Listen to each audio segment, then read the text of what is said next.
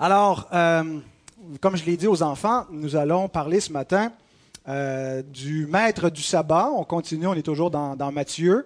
Euh, puis on arrive au chapitre 12. Donc, nouveau chapitre dans l'évangile de Matthieu.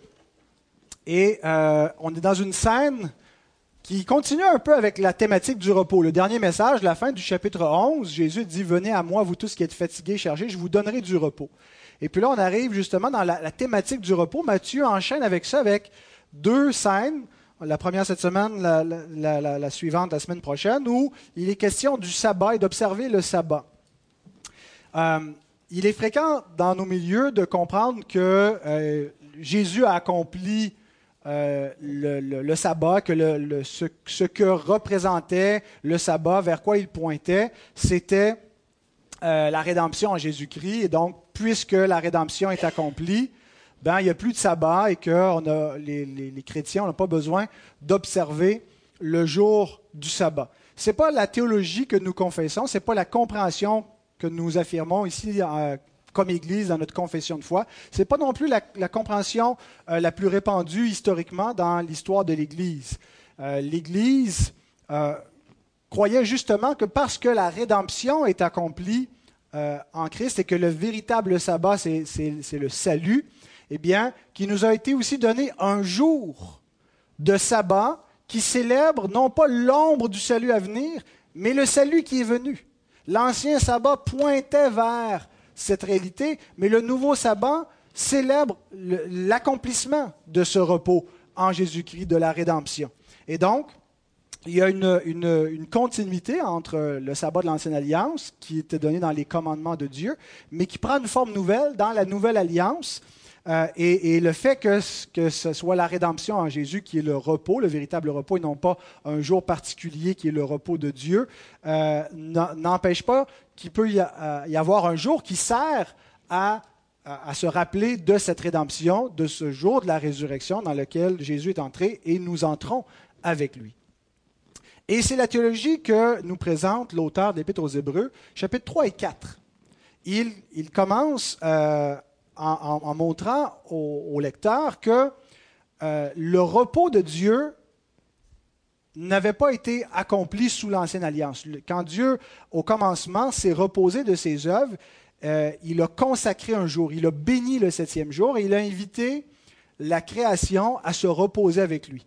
Et donc, au commencement, on a le repos promis, le repos offert dans lequel doit entrer la création qui doit se consacrer euh, à Dieu et goûter cette, gloire, cette félicité euh, éternelle. À la chute, le repos a été compromis. Donc, on a la création, le repos promis, la chute, le repos compromis, et ensuite Dieu commence la rédemption. Il, euh, c'est pas juste pas un retour en arrière, mais c'est l'accomplissement de ce qui était promis au commencement. Et donc, le repos est repromis dans la rédemption. Et donc, l'ancienne alliance pointait figurativement vers l'époque où ce, repos serait accompli, où ce que Dieu a promis au commencement en créant le monde et en invitant le monde à se reposer avec lui et en consacrant un, sabbat qui euh, était un peu un jour sacramentel, hein, un, signe, un symbole de ce repos euh, que Dieu offrait euh, au monde, eh bien, l'ancienne alliance pointait vers ce temps où Dieu accomplirait sa promesse. Et l'auteur, dans l'Épître aux Hébreux, fait l'exégèse du psaume 95, euh, où nous lisons Aujourd'hui, si vous entendez sa voix, n'endurcissez pas vos cœurs comme lors de la révolte. Et puis là, il continue comme ça. Puis le psaume termine en disant euh, que Dieu a juré qu'il n'entrerait pas dans son repos. Alors, si Dieu a juré qu'il n'entrerait pas dans son repos, euh, longtemps après que Dieu leur eut donné la terre promise, qu'il a dit ça par la bouche de David, c'est que l'entrée dans la terre promise, n'était pas le repos. Alors, bien que c'était présenté comme la terre de repos, le pays euh, qui était un pays découlant de lait et de miel, eh bien, lorsque tout ça est arrivé, ce n'était pas encore le repos. Et l'auteur, donc, comprend que tout ça était des, des réalités qui préfiguraient le vrai repos, qui est la rédemption, le salut en Jésus-Christ. Et que, euh, donc, euh, il se sert du mot aujourd'hui pour montrer que l'offre d'entrer dans le repos est encore en vigueur. On est dans cette ère, cet âge de transition où le repos final est déjà venu. Christ est déjà entré dans son repos final et nous sommes invités à entrer avec lui. Et en même temps, il y a la, vieille fatigue du péché de la création. Là, on est comme entre deux âges. C'est ce qu'on voit depuis le commencement de l'évangile de Matthieu, le déjà et le pas encore. Le royaume est déjà présent, mais il est encore futur.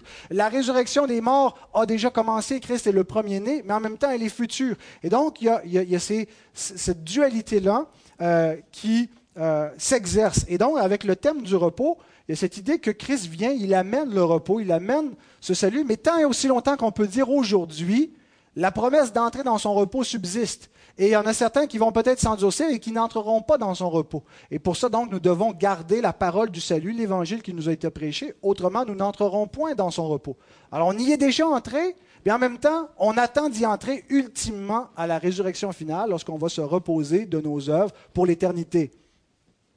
Et donc, euh, Hébreux 4, 9 et 10 nous dit ceci. Il y a donc encore un sabbat à observer pour le peuple de Dieu. Le verset 9 dit, il y a encore un sabbatismos. C'est un mot qu'on retrouve une seule fois dans le Nouveau Testament, euh, qui est en fait l'occurrence la plus ancienne que l'on connaisse du mot sabbatismos, et qui a le sens de observance de sabbat. Et l'idée que je comprends ici, c'est que l'auteur nous dit, il y a encore un sabbat à observer, un sabbat à pratiquer pour le peuple de Dieu. Quel est ce sabbat à pratiquer? Le jour du Seigneur. Et il, nous explique sur quelle base il y a eu un changement d'observance de sabbat. Il y avait une ancienne observance de sabbat, mais il y a encore une observance de sabbat, une nouvelle observance de sabbat, et il nous dit au verset 10 sur quelle base? Car celui qui est entré dans son repos, ici il ne parle pas des croyants, il ne parle pas de nous, mais il parle de Jésus. Euh, celui qui est entré, c'est un aoriste, donc c'est quelque chose qui a été fait. Jésus est entré dans son propre repos, s'est reposé de ses œuvres, comme Dieu s'était reposé des siennes.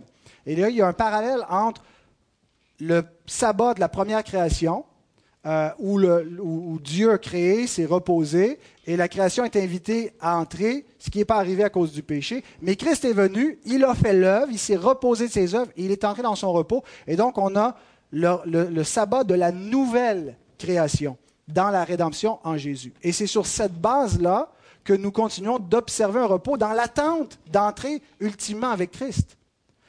Dieu nous a donné des moyens pour nous garder. Il nous a donné la prédication de l'Évangile pour sauver nos âmes et préserver nos âmes. Dieu nous a donné la table du Seigneur comme un moyen de grâce pour rester en communion avec lui. Dieu nous a donné la communion fraternelle, la prière, des moyens de grâce. Et Dieu nous a donné comme moyen de grâce le jour du Seigneur, comme un moyen d'observer ce repos, ce, ce salut que nous possédons en Christ dans l'attente d'entrer parce que nous sommes sauvés en espérance. Alors on est entré dans le repos, mais par la foi. Et en attendant d'y entrer euh, à la résurrection, bien on a une observance de sabbat, un, un.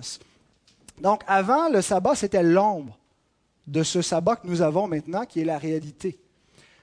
Il y a donc une continuité dans le quatrième commandement qui était donné dans la loi, mais qui a pris une forme nouvelle. Et un théologien, Gerardus Voss, écrit ceci Le sabbat est passé par plusieurs phases de développement de rédemption.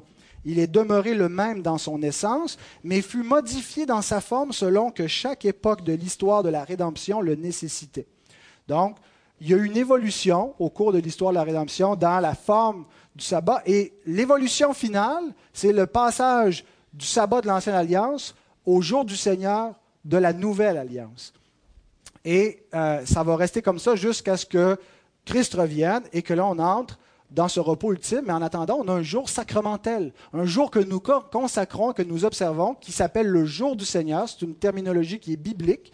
Hein. Euh, Jean dit au jour du Seigneur, j'étais dans l'île de Patmos. C'est quoi ce le jour du Seigneur? Ben, C'est le premier jour de la semaine, le jour de la résurrection, qui est mis à part euh, et qui est la forme finale de ce jour qui est consacré à Dieu pour goûter Dieu, pour se reposer, pour être en communion avec Dieu, pour goûter la, communion euh, euh, avec notre Créateur. Et le texte que nous allons lire ce matin nous montre cette phase de transition entre le sabbat de l'Ancienne Alliance et de la Nouvelle Alliance. Avec l'incarnation de Jésus, euh, lui qui est le Seigneur du sabbat, le maître du sabbat, ben, il va montrer qu'il euh, va euh, diriger le sabbat d'une nouvelle façon, mais aussi il va montrer que les, les, pharisiens avaient une mauvaise compréhension et les juifs une mauvaise observation de ce jour-là. Et Jésus nous montre la bonne application que nous devrions en faire pour nous aujourd'hui. je vous invite à vous lever pour la lecture. Mon introduction a été un peu longue. Elle ne, euh, pas, ne représente pas nécessairement le, le, reste de la longueur du, du, message. Je ne vais pas nécessairement l'image la longueur de l'introduction. Alors, je vais relire la fin du chapitre 11, étant donné qu'il euh, y a une continuité avant d'entrer au chapitre 12, euh, commençant en Matthieu 11, 28 à 30. Venez à moi, vous tous qui êtes fatigués et chargés, et je vous donnerai du repos. Prenez mon joug et, sur vous et recevez mes instructions, car je suis doux et humble de cœur, et vous trouverez le repos pour vos âmes, car mon joug est doux et mon fardeau léger. Alors là, on a dans la scène qui va suivre, le texte qu'on va exposer, qui nous montre la différence entre le fardeau lourd et pesant des pharisiens et le fardeau doux et léger de Jésus. En ce temps-là, Jésus traversa des champs de blé un jour de sabbat. Ses disciples qui avaient faim se mirent à arracher des épis et à manger. Les pharisiens, voyant cela, lui dirent, Voici, tes disciples font ce qu'il n'est pas permis de faire pendant le sabbat. Mais Jésus leur répondit, N'avez-vous pas lu ce que fit David lorsqu'il eut faim, lui et ceux qui étaient avec lui? Comment il entra dans la maison de Dieu et mangea les pains de proposition qu'il n'était permis de manger ni à lui, ni à ceux qui étaient avec lui, et qui étaient réservés aux sacrificateurs seuls ou n'avez-vous pas lu dans la loi que les jours de sabbat, les sacrificateurs violent le sabbat dans le temple sans se rendre coupables Or, je vous le dis, il y a ici quelque chose de plus grand que le temple. Si vous saviez ce que signifie je prends plaisir à la miséricorde et non au sacrifice, vous n'auriez pas condamné des innocents, car le Fils de l'homme est maître du sabbat. Seigneur, nous nous adressons à toi, toi le maître du sabbat, toi seul qui donne le repos. Nous venons à toi selon ton invitation, à ton invitation. Venez à moi, vous qui êtes chargés et fatigués, Seigneur. Nous sommes ceux-là, Seigneur, fatigués de notre propre péché, chargés, Seigneur, des fardeaux pesants de ce monde, de cette vie. Et Seigneur, nous voulons goûter ce repos. Nous voulons faire de ce sabbat nos délices. Non pas simplement un jour de délices, mais la communion avec toi est notre délice. Te rencontrer, venir, Seigneur, sur ta sainte montagne, venir en ta présence, venir devant ton trône de gloire. Ô Seigneur, nous voulons faire de, ce culte et de ce jour mis à part pour cette sainte réunion, cette sainte convocation, un délice pour notre âme. Seigneur, puisses-tu bénir cet instant, bénir ta parole qui sera prêchée. Amen.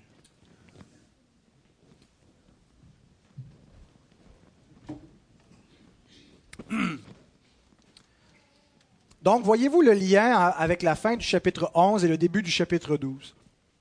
Jésus qui est présenté exclusivement dans l'évangile de Matthieu comme celui qui donne le repos.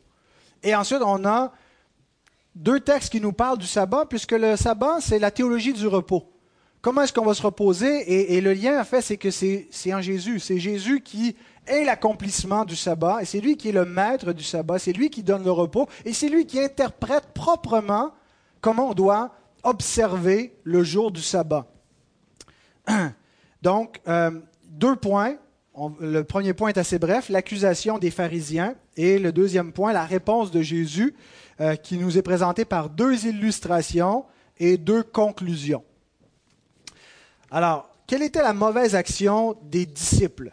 Je fais remarquer que euh, pour ceux qui croient que Jésus a aboli le sabbat et qu'il n'y a plus de sabbat, Jésus n'était pas un si grand transgresseur du sabbat. Euh, si les seules choses qu'on a pu lui reprocher, c'est de faire des, guérisons le jour du sabbat, euh, d'avoir permis à ses disciples de préparer leur nourriture le jour du sabbat, d'avoir dit à un homme qui pouvait transporter son lit le jour du sabbat, euh, c'est que c'est tout ce qu'on a pu trouver à lui reprocher, c'est que dans l'ensemble, il devait être plutôt un observateur, il devait consacrer ce jour-là. On ne voit nulle part dans l'enseignement de Jésus ou dans l'exemple de Jésus euh, l'idée qu'on devrait abolir et que ce commandement-là n'est plus en vigueur, qu'il appartenait à une loi cérémonielle qui est désuète. au contraire, il est dans les dix commandements, qui est le résumé de la loi morale de Dieu, qui nous rappelle que Dieu est celui à qui appartient le temps et qu'il y a un, temps désigné pour adorer ce Créateur, ce Dieu mis à part, et euh, qu'il y a certaines choses qui sont proscrites et qui sont prescrites à faire dans le jour du sabbat, euh, et que euh, donc Jésus va nous montrer que les pharisiens s'étaient trompés ou comprenaient mal l'essence de la loi. Donc, le contexte, on voit les disciples qui ont faim, besoin naturel, ils, ressentent la faim, l'appétit. Euh, c'était peut-être le, matin et avant même l'heure de la prière, parce qu'on ne pouvait pas euh, manger avant euh, briser le jeûne. Hein, c'est ce que veut dire déjeuner, breakfast, briser le jeûne, avant d'avoir été à la prière. Mais en tout cas, on ne sait pas exactement quand, mais il y avait faim et ils ont préparé leur nourriture. Ils ont glané des épis qui n'étaient probablement pas à eux. Est-ce qu'ils ont piqué à quelqu'un? En tout cas, il semble que c'était permis en voyageant ou pour les pauvres d'aller faire ça euh, dans la loi, d'aller glaner des épis dans le champ d'un autre. Euh, et Spurgeon, donc, nous fait remarquer quelque chose d'intéressant qui n'est pas en, lien direct avec le, le, thème, mais quand même une remarque. Il dit, Incidemment, nous apprenons par cette histoire que notre Seigneur et ses disciples étaient pauvres et que celui qui a nourri les multitudes n'a pas usé de sa puissance miraculeuse pour nourrir ses propres disciples, mais les a laissés jusqu'à ce qu'ils fassent ce que les pauvres étaient forcés de faire pour fournir quelque chose à leur estomac. Notre Seigneur ne soudoie personne pour qu'il le suive. Hein, il ne nous promet pas euh, une vie d'abondance. Si tu, si tu m'acceptes, si tu viens avec moi, voici tout ce que je vais te donner. Euh, il nous promet le salut, bien entendu, mais il ne nous, ne nous achète pas. Ils étaient peut-être ses apôtres, ils avaient cependant faim pendant le sabbat. Alors, ça nous arrive, nous aussi, des fois, de passer par des moments où le Seigneur nous laisse dans une certaine disette. N'allons pas penser qu'il a interprété, qu'il nous oublie. Euh, et, voilà. Donc, euh, l'interprétation que faisaient les pharisiens de l'action des disciples. Nous, on voit, c'est banal, ils prennent des épis, euh, ils, préparent leur nourriture, ils frottent, ils enlèvent la paille, et puis ils se préparent leur nourriture les, pharisiens ont plutôt vu qu'ils ont moissonné, ils ont battu le grain et ils ont vanné le jour du sabbat euh, en faisant ces actions-là. On va dire que c'est une exagération, mais la, loi de Dieu, par moments, était très précise sur certaines applications ou certains sabbats particuliers dans le calendrier liturgique. Mais comme il manquait d'informations euh, pour, savoir qu'est-ce qu'on pouvait, ne pouvait pas faire, bien, les pharisiens euh, dépendaient entre autres des, Mishnah. Euh, et sur la question du sabbat, il y avait 39 catégories d'activités qui étaient considérées comme donc du travail pas 39 activités, mais 39 catégories d'activités, dont préparer sa nourriture le jour du sabbat. Et la façon qu'ils l'ont fait, c'était probablement vu comme ils ont moissonné, alors que Dieu dit qu'il ne fallait pas travailler. Ils ont, vanné, ils ont fait tout cela le jour du sabbat.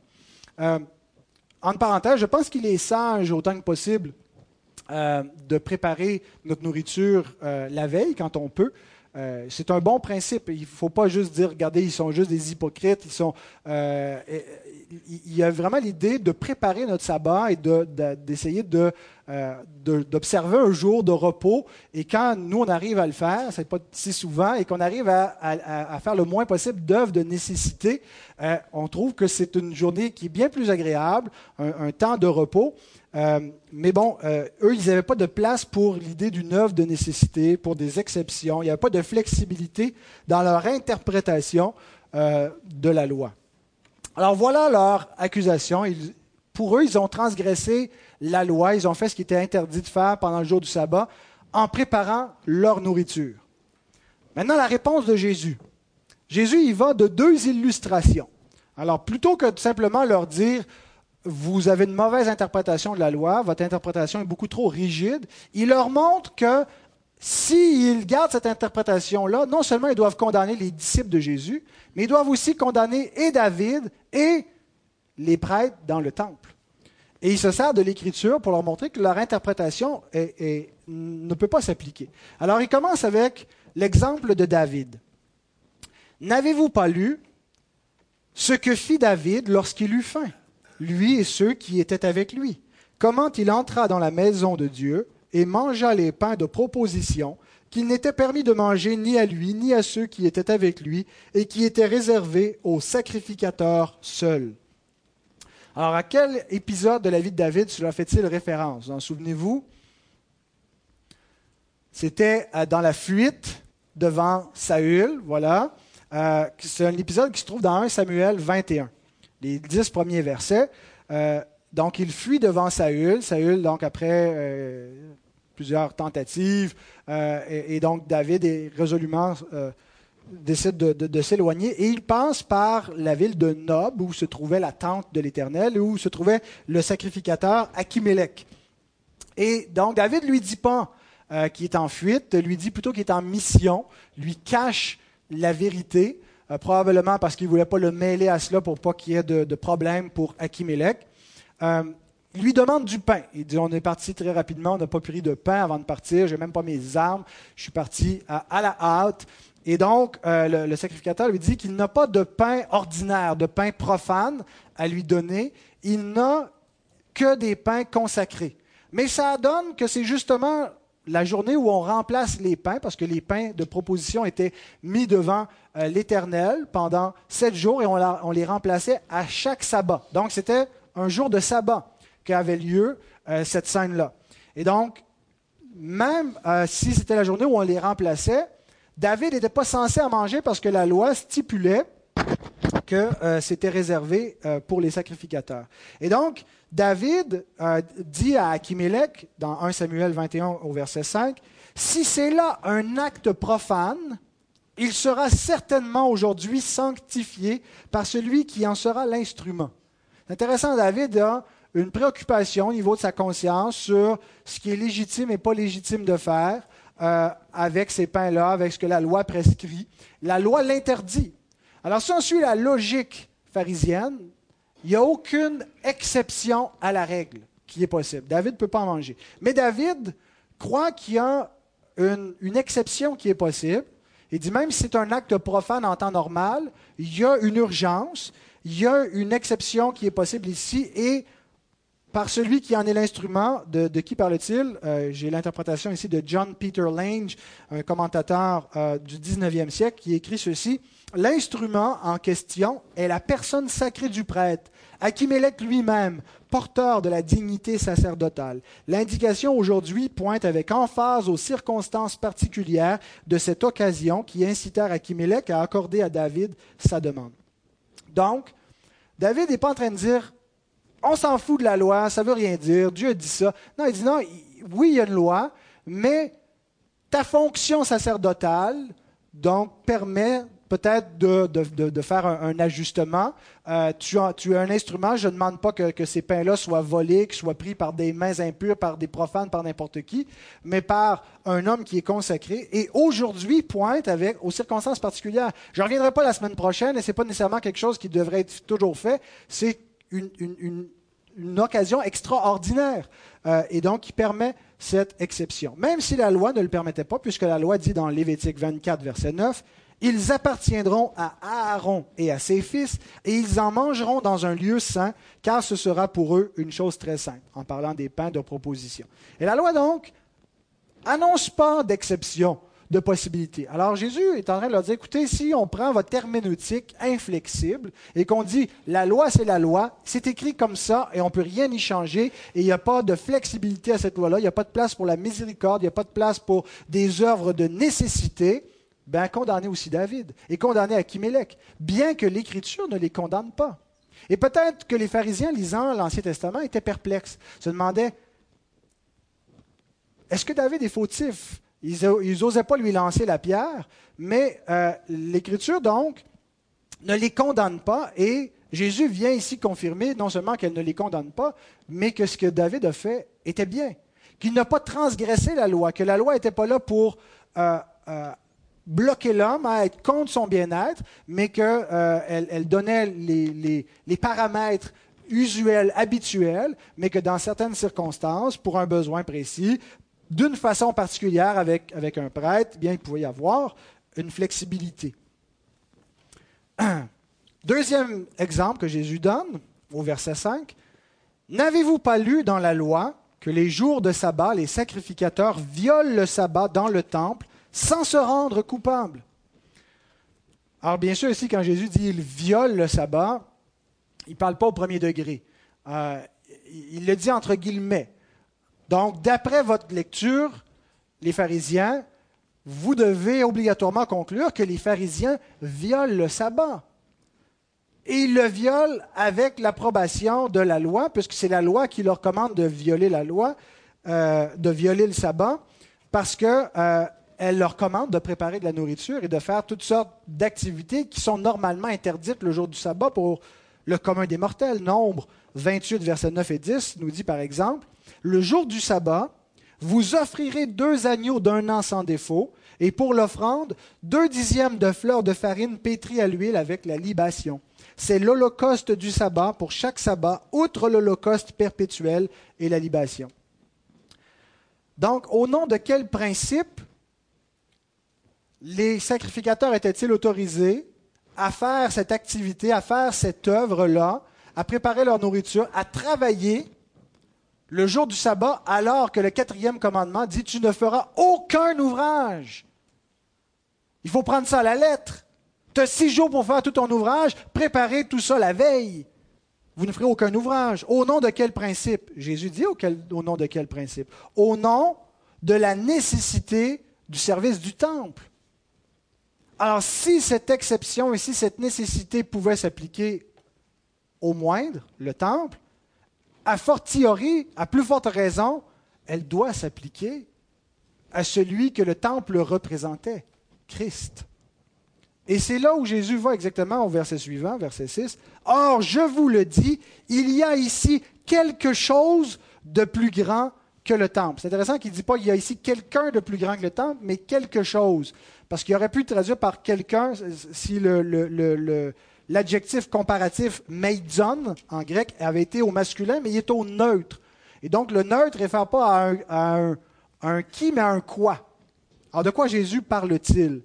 Et je cite un autre commentateur contemporain, cette fois Grant Osborne, qui dit Le neutre, plutôt que le masculin dans le plus grand que, quelque chose de plus grand que, le mot meidon, est significatif il renvoie au ministère du royaume et à l'office messianique de Jésus et non uniquement sa personne.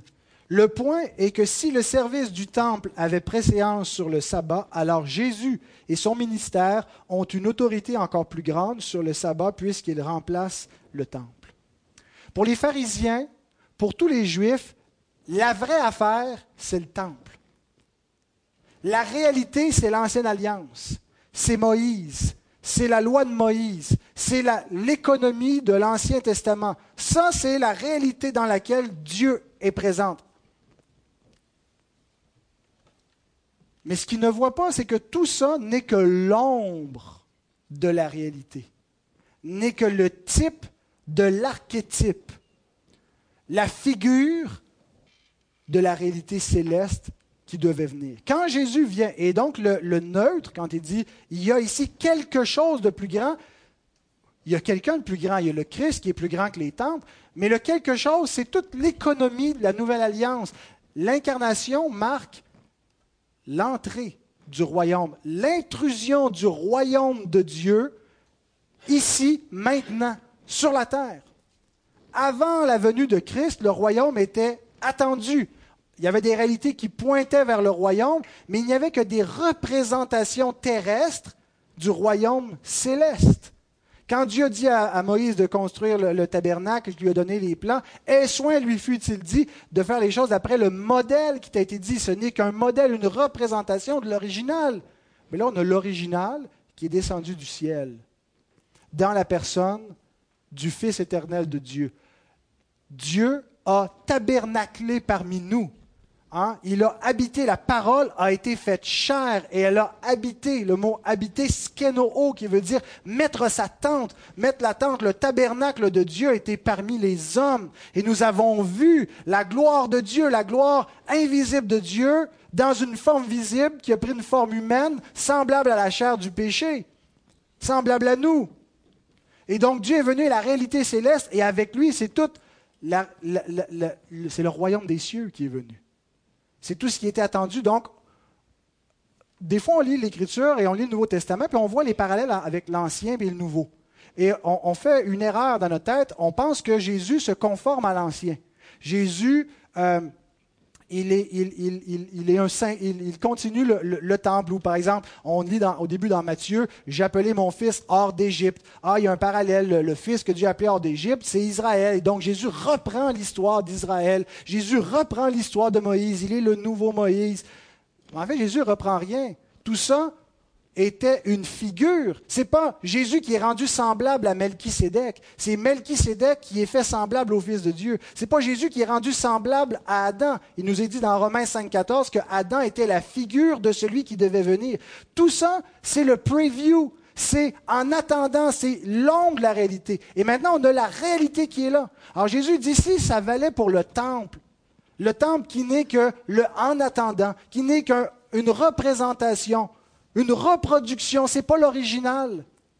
Si l'exception valait, il y a ici quelque chose, une économie, un air nouvelle, une réalité qui surpasse tout ce que, pour lequel on est prêt à accorder l'exception à la règle du sabbat. Et donc, le point euh, je voudrais citer Edmund Clooney qui dit ceci, Nous devons réaliser qu'il ne s'agit pas d'une spiritualisation dans le sens habituel du terme. On n'est pas en train de dire avant, il y avait le vrai temple physique, maintenant on a un terme spirituel qui est Jésus. Euh, et donc on a spiritualisé le concept et on a un peu perdu de la réalité. Avant c'était comme réel, c'était concret, c'était tangible, il y avait un temple, maintenant il n'y en a plus, c'est spirituel. On n'a pas une spiritualisation, mais bien du contraire. En Christ, nous avons la réalisation ce n'est pas tellement que Christ accomplit ce que le temple signifie, mais plutôt que Christ est la signification pour laquelle le temple existait. Alors si vous condamnez, si vous me condamnez, si vous condamnez celui qui est le roi attendu, celui qui est euh, le maître du sabbat, et que vous condamnez la réalité présente comme ne pouvant pas avoir l'exception qu'on voit dans la loi, ben vous devez condamner aussi toute votre ancienne économie. Alors, il leur montre qu'ils sont incohérents finalement. Et Jésus tire deux conclusions après avoir donné ces deux exemples-là par lesquels les pharisiens font une mauvaise lecture de la loi, une mauvaise application de la loi et condamnent des innocents. Les deux conclusions sont les suivantes, 7 et 8. Si vous saviez ce que signifie je prends plaisir à la miséricorde et non au sacrifice, vous n'auriez pas condamné des innocents car le Fils de l'homme est maître du sabbat. Jésus conclut deux choses. Les pharisiens commettent deux erreurs fatales. Une erreur fatale concernant la loi et une erreur fatale concernant le Messie. Leur première erreur, c'est qu'ils ne comprennent pas la loi. S'ils, comprenaient la loi, dit Jésus, vous n'auriez pas condamné des innocents. Vous, condamnez des gens qui ne sont pas coupables. Vous, prenez, vous, mettez des fardeaux pesants sur les gens et, et ce n'est pas le fardeau de la loi vous exagérez la loi par vos traditions et euh, vous vous détournez en fait même du véritable sens de la loi. Et euh, c'est la deuxième fois où Jésus leur cite Osée 6, 6. Vous vous souvenez la première fois au banquet chez Matthieu, après que Matthieu, Lévi, se soit converti, euh, il est avec les, les, pécheurs, les gens de mauvaise vie, et les pharisiens regardent ça de dehors, et dit mais qu'est-ce qu'il fait là à manger avec eux? Et Jésus dit, je ne suis pas venu appeler des, justes, mais des pécheurs. Allez apprendre ce que signifie je prends plaisir à la miséricorde. Osée 6.6, le prophète faisait même, le même reproche à cette hypocrisie, à cette incompréhension du sens véritable de la loi et de ce que la loi exige. Dieu dit, j'aime la piété. Et c'est le mot hesed en hébreu. Ceux qui euh, euh, donc ont ont un peu d'expérience, euh, a été exposé à la prédication euh, exégétique, ont déjà certainement entendu ce mot-là. Un mot qui, veut, qui, a un sens euh, sémantique très large, qui parle de l'amour, la fidélité, la compassion, qui nous parle du cœur de Dieu, qui nous décrit le caractère saint et bon de Dieu. Et ce que, ce que Dieu dit finalement, c'est ce que la loi veut et ce que moi je veux, ma volonté, ce que la loi, vers quoi elle pointe, c'est vers le recède, et non les sacrifices, la connaissance de Dieu plus que les holocaustes. L'erreur du peuple, l'erreur des Juifs du temps de Osée, l'erreur des pharisiens, c'est de tomber dans le ritualisme. C'est d'avoir une religiosité, d'avoir tout l'extérieur tout est beau en dehors, d'avoir une religion qui euh, euh, observe à la lettre les prescriptions de Moïse sans comprendre que la lettre de la loi est là pour nous pointer vers quelque chose de plus grand, le récède. C'est pas la lettre de la loi, c'est l'esprit de la loi qui compte. Et quand Jésus dit hein, euh, d'aimer son prochain comme soi-même, c'est à ça que se résume toute la loi. Donc, ce n'est pas simplement à, faire des, une religion externe.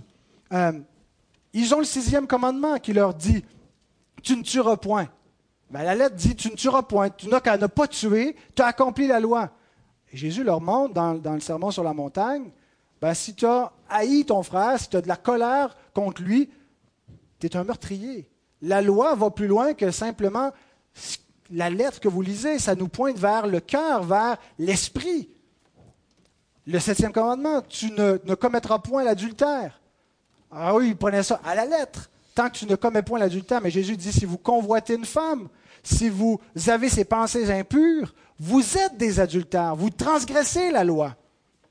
Le quatrième commandement, donc, tu as six jours pour travailler, tu te reposeras le septième jour. Alors, ils prennent ça à la lettre sans comprendre le cœur de ce qui est exigé dans ce commandement-là. Hein, que notre temps est à Dieu, qu'on travaille pour sa gloire et que, également, euh, ils ne comprennent pas que le repos, ils n'y ont pas droit. Parce que toute la loi nous indique ce qu'on doit faire pour avoir droit à arriver au repos. Et parce qu'ils pensent, en observant la lettre de la loi, qu'ils sont des justes, parce qu'ils se voient justes eux-mêmes, ils ne voient pas leur misère. Jésus leur, dit ceci à la fin de l'évangile de Matthieu, Matthieu 23, verset 23. Malheur à vous, scribes et pharisiens, hypocrites, parce que vous payez la dîme de la menthe, de l'aneth et du cumin, et que vous laissez ce qui est plus important dans la loi, la justice, la miséricorde, la fidélité. C'est là ce qu'il fallait pratiquer sans négliger les autres choses. Et le même danger nous guette. Le danger d'une conformité externe. D'avoir une tranquillité de conscience parce qu'on est dans la bonne religion. Et vous savez quoi? Vous êtes dans la bonne religion. Je pense que nous avons, et, je le dis en toute humilité, euh, par la grâce de Dieu, une compréhension qui, si on, regarde dans toute l'histoire de l'Église, des écritures du salut qui surpassent celle de beaucoup de gens dans l'histoire. Euh, on, a, on, a, une vue d'ensemble, on, a des siècles de tradition pour nous aider à comprendre la révélation de Dieu. Euh, on est extrêmement privilégié, on a des outils pour creuser, pour, mieux comprendre le sens de l'hébreu, du grec. Et il y a un danger de se, conforter, d'avoir mentalement la vérité, d'avoir l'apparence de la piété et de ne pas posséder ce qui en fait la puissance.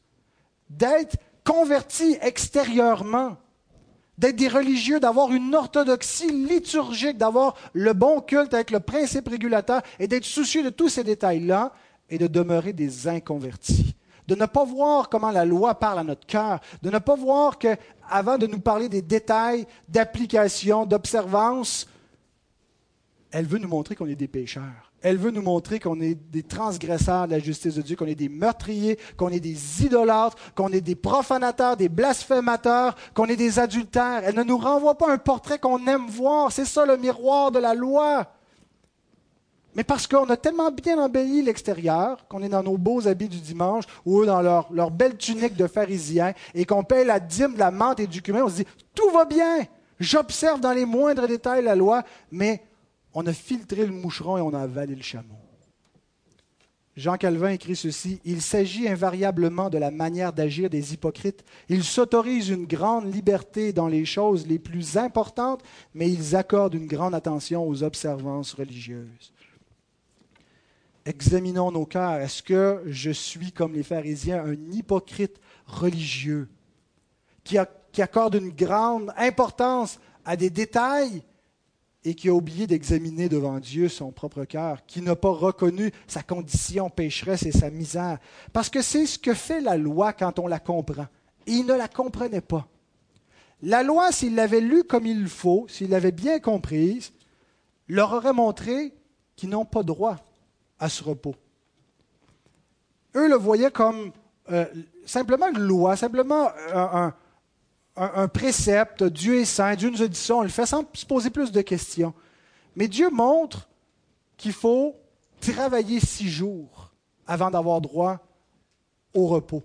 Et, il nous montre par sa loi que pour rentrer dans le repos, que pour rentrer dans la terre promise, Israël avait des conditions, avait des commandements à observer. L'homme qui mettra ces choses en pratique vivra par elles. La loi de Dieu, le principe, Paul le résume par la phrase suivante, quand il dit dans Romains 10 que celui, la justice qui vient de la loi, consiste à mettre ces choses en pratique pour vivre par elles, pour avoir droit à la vie, pour avoir droit au repos. Et eux, leur erreur, c'est qu'ils pensaient qu'ils l'avaient. Ils pensaient qu'ils réussissaient à accomplir la justice de la loi. Mais ils ne se sont pas regardés comme il faut dans le miroir. Ils ont vu juste la superficie, ils ne sont pas allés en profondeur. Paul dit la loi est bonne si on en fait un bon usage. Ils en faisaient un mauvais usage. Ils se justifiaient eux-mêmes par la loi.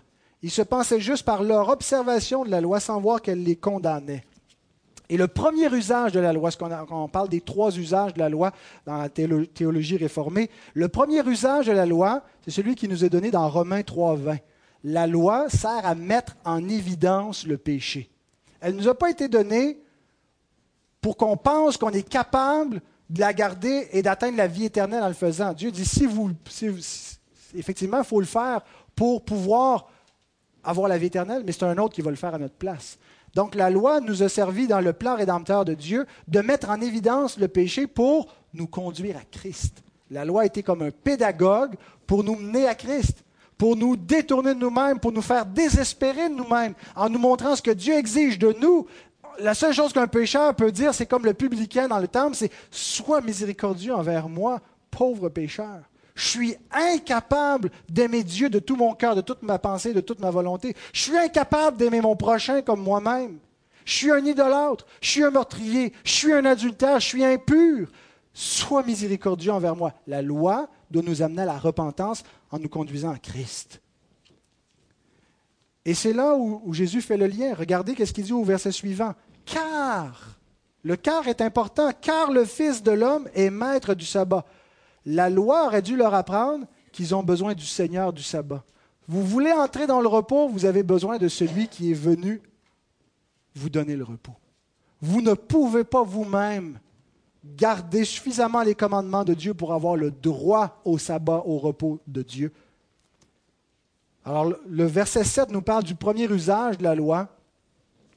Elle vous aurait montré, vous ne comprenez pas, vous ne voyez pas votre état, vous ne voyez pas que vous êtes des pécheurs. Et si vous le voyez, vous, seriez venus à moi, à celui seul qui peut vous donner du repos. Et donc, la deuxième erreur des pharisiens, c'est que non seulement ils ne comprennent pas la loi, mais ils ne comprennent pas qui est Jésus. Et depuis le début, on voit que parce qu'ils ne comprennent pas qui est Jésus, ils interprètent faussement ses paroles, ses actions, il se bute contre lui. S'il comprenait la loi, il serait en train d'attendre celui que Moïse a annoncé, le prophète semblable à lui, qui va parler directement de la part de Dieu, et que si quelqu'un n'écoute pas ce prophète, il va être exterminé du milieu du peuple de Dieu. Deutéronome 18, 15.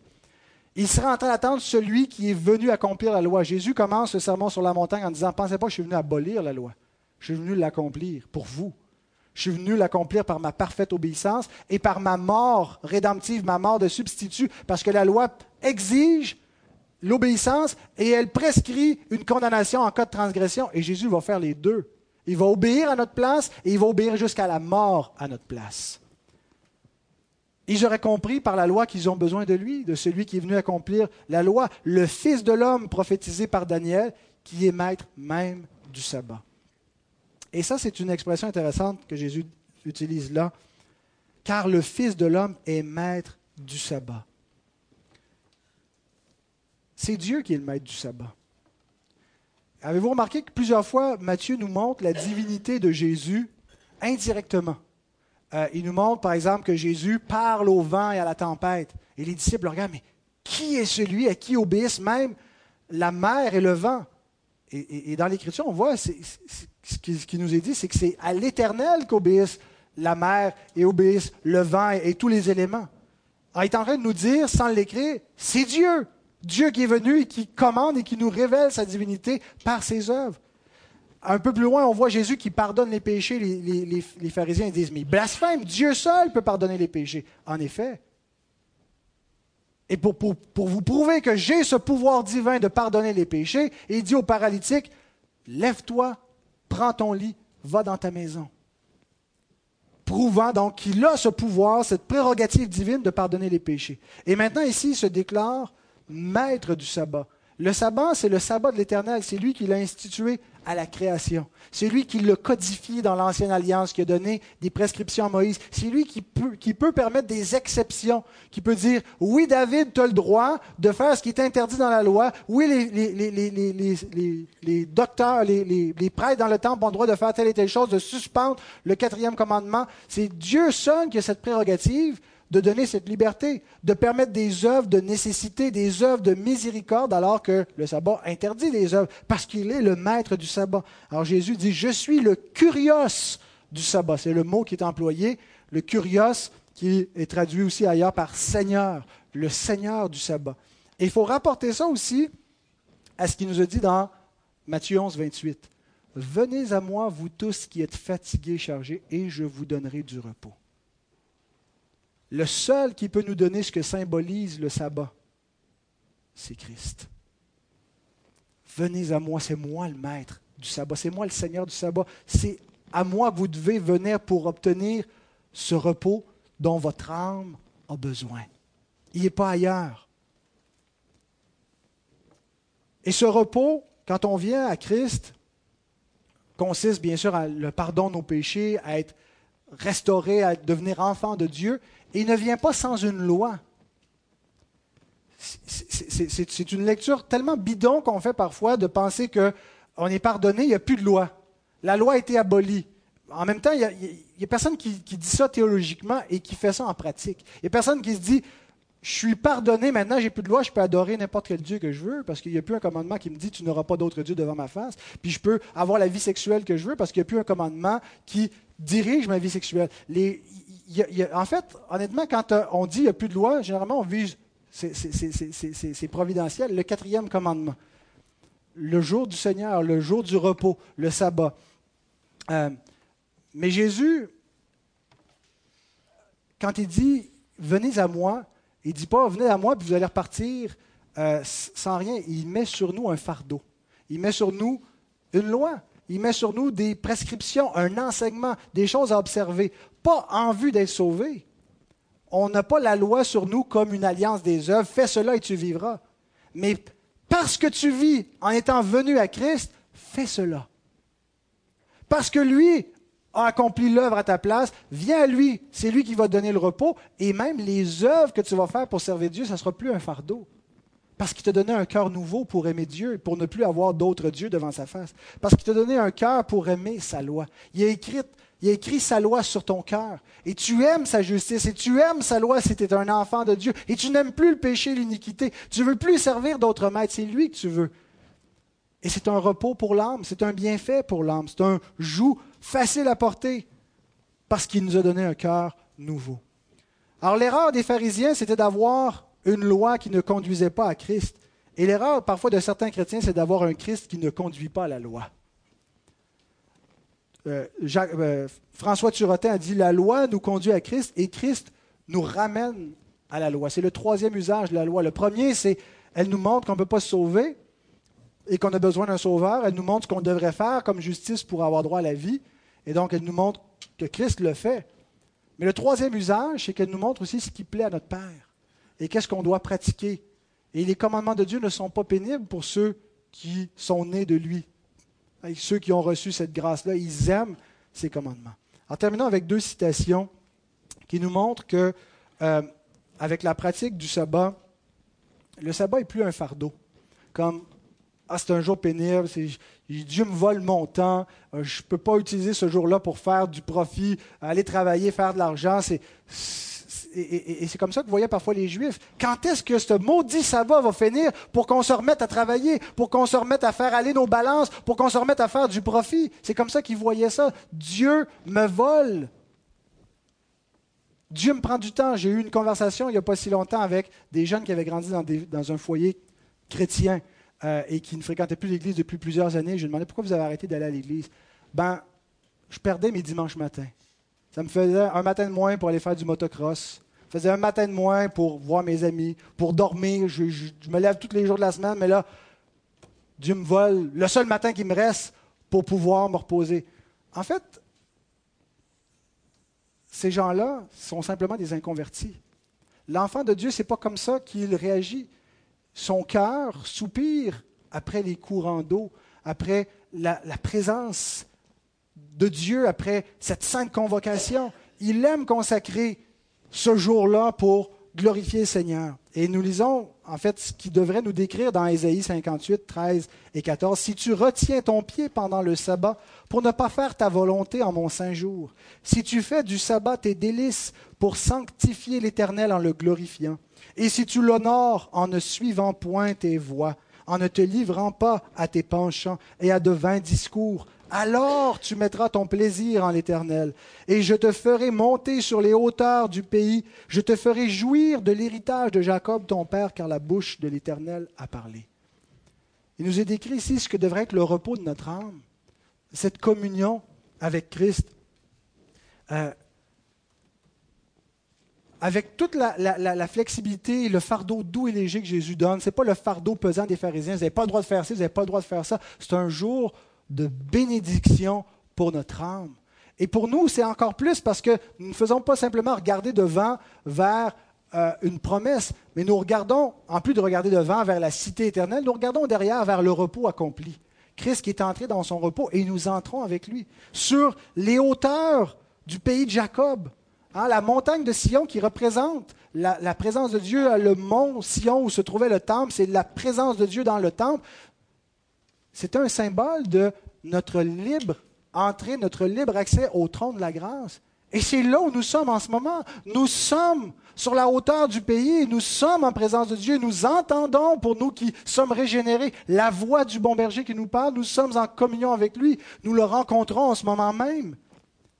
Et notre âme goûte ses délices et garde ce jour en attendant que la foi fasse place à la vue.